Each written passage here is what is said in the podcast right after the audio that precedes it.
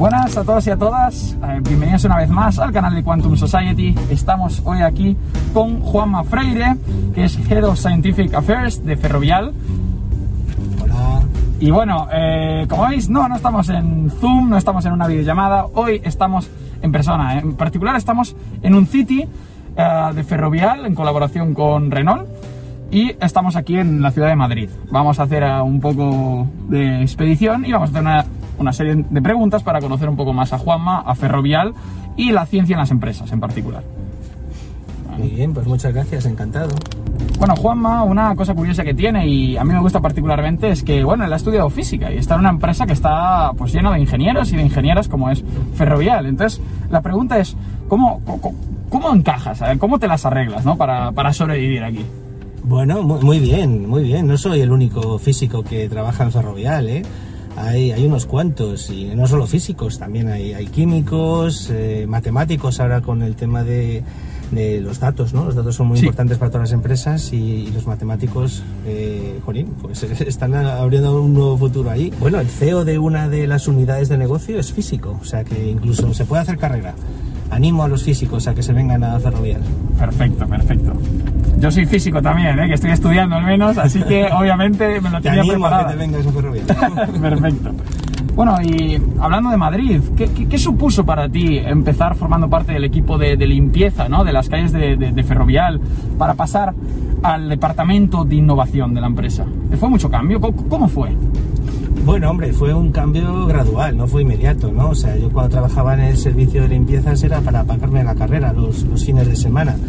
Y cuando terminé la carrera, el mismo día que me, que me contrataron en Indra para programar, cosa que no me apetecía nada en ese momento, pues eh, Ferrovial me dio la posibilidad de irme a la oficina técnica a, a trabajar en haciendo pues la interpretación de pliegos con los estudios tecnoeconómicos para la limpieza y recogida de, de, basuras en las ciudades. Y como yo tenía mucha experiencia de haber trabajado en el servicio los fines de semana, pues, pues eh, se me daba muy bien el trabajo, claro. Entonces empecé allí, que me gustaba mucho más, y ahí estuve unos cuantos años. De ahí pasé a eficiencia de operaciones, que era, pues bueno, eh, ya los, los contratos propios que, que de, de, Ferrovial, pues eh, optimizarlos para dar un mejor servicio al ciudadano y, y, al mismo tiempo pues intentar hacerlos más competitivos. De ahí me fui a Oxford a trabajar en, en la empresa de, de, Ferrovial allí de servicios para temas de mantenimientos de, de carreteras. Vale. Que aprendí sobre el mundo de, de las carreteras. Y luego cuando volví a España, pues eh, ya me fui al departamento de, de ciudades, de, de, Smart Cities, que bueno, el, ahí fue mi primer contacto con la innovación. Ahí eh, desarrollamos nuevos modelos de negocio para los servicios, con las capacidades que, que tenía Ferrovial en las ciudades, pues desarrollar nuevos modelos, ser más competitivos y, y ahí eh, fue mi primer contacto con la ciencia en las empresas. Vale.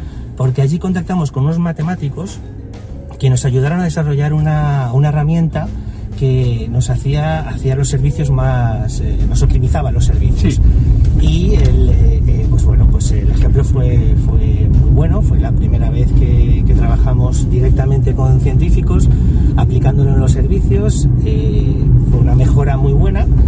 Y de ahí, pues, es cuando ya di el paso a Ferrovial Corporación a llevar las relaciones científicas de, de Ferrovial,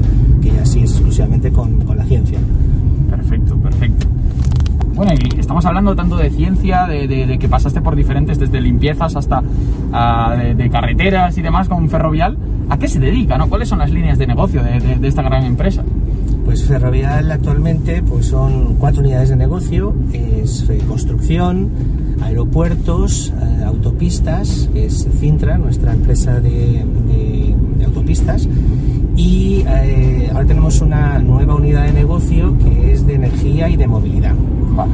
Eh, anteriormente teníamos una de, de, servicios, que es donde yo, yo empecé. Y ahora, pues bueno, tenemos, estamos más enfocados en energía y movilidad, esa unidad de, de negocio. Para mí la pregunta del millón, uh, Juanma, tienes que mojarte. Lo siento. ¿MIT o Caltech? bueno, es una, es una, respuesta muy fácil, ¿eh? Las dos. o sea, vale. eh, Caltech, bueno, el, el JPL, ¿no? El Jet Sí. Propulsion Laboratory, son la los NASA. que lanzan el Perseverance a Marte, ¿no? Sí.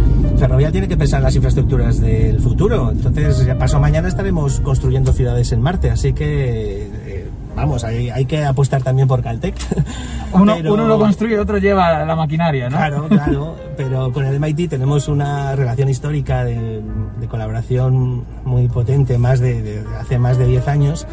El MIT está muy cercanos a la industria, hace muchos consorcios con empresas, entienden muy bien a, las empresas y nos sentimos muy cómodos con ellos. Hacemos bastantes cosas, hacemos bastantes cosas, no solamente lo que son proyectos de, de investigación.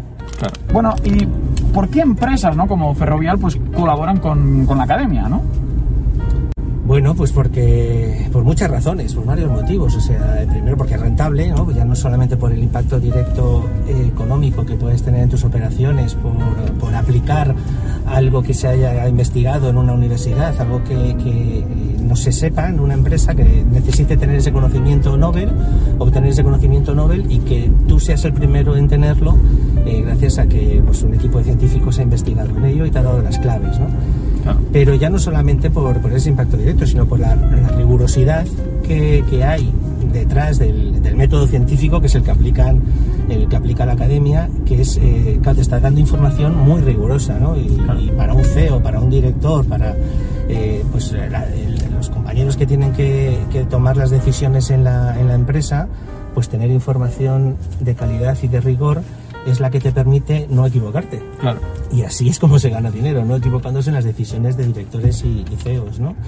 Y luego también, eh, ya no solamente eh, lo que es eso, el, el retorno directo del impacto económico, sino en términos de sostenibilidad y de compromiso con las, con las sociedades, ¿no? Porque eh, ten en cuenta que eh, las empresas al financiar una investigación, esa investigación se acaba publicando. Claro. Entonces llega a, a todo el mundo es sostenible en el sentido de que, claro, la- los científicos nunca te van a dar una solución que sea mala para, para el planeta o la sociedad en su conjunto, ¿no? Y está toda la comunidad científica detrás revisando luego el paper que vayan a publicar con sus comentarios y tal. Entonces, El peer-to-peer, ¿no? Que se suele Sí, llamar. entonces el, eh, es sostenible intrínsecamente, ¿no? Eh, y eso, pues para una empresa, bueno, ya no solo grande como Ferrovial, sino todas las empresas, es decir, las, las empresas del futuro van a ser Sí. sostenibles. Claro. Si no, no serán empresas. Claro, no existirán. Claro. Yo tenía, de hecho, un profesor con esto una anécdota, ¿no? Que, que en ingeniería, de hecho, le mando un saludo, es seguidor a día de hoy, eh, nos daba física y se llama Jesús. Y nos decía en la primera clase que, ¿por qué dar física en ingeniería, no? Y la respuesta era muy clara. Decía, bueno, antes de darse física en ingeniería, cuando había que hacer una edificación, echaban cemento y a veces caía y otras veces no. y esa era la forma de hacer una edificación. A veces salía bien y otras veces no. Cuando se empezó a aplicar la ciencia, en la ingeniería, en la industria y demás, empezabas a saber predecir lo que iba a pasar sin tener que hacer una prueba o error. Exacto.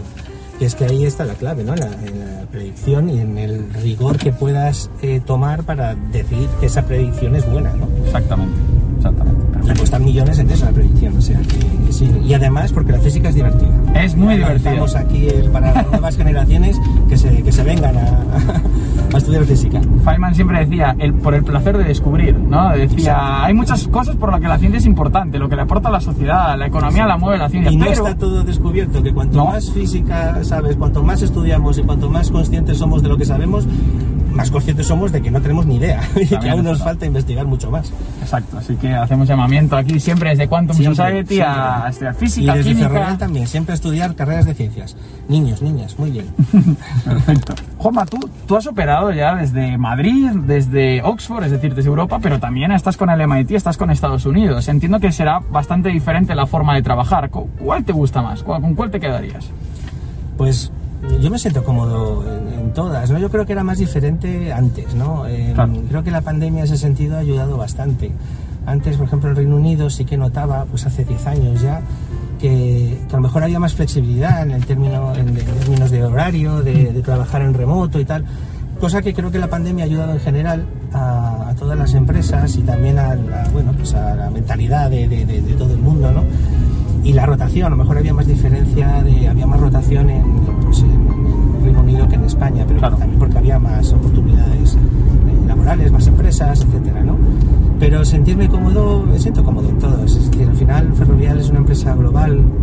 Tengo compañeros desde Reino Unido hasta Estados Unidos, eh, hemos tenido en Australia, eh, Polonia, o sea que al final eh, todos nos sentimos cómodos, ¿no? Trabajamos a distancia y... Está globalizado al final. Sí, sí, Está sí, sí, interconectado todo, ¿no? Al final, claro, ya eso del el té a las 5 de la tarde y levantarse a las 5 de la mañana quedó bastante atrás, por ejemplo, en Inglaterra. Yo cuando llegué allí creía que me iba a encontrar eso. Hombre, allí había, ya- no. se tomaba té todos los días, por la tarde Sí. y a media Sí. mañana y, a, y al segundo de media mañana. O sea, allí si alguien tenía que beber algo, bebían, bebían té. ¿eh? Ahora ha Eso sí, ¿eh? se come mejor en España. Eso, que Eh, en cuenta. A menos de que te guste el indio.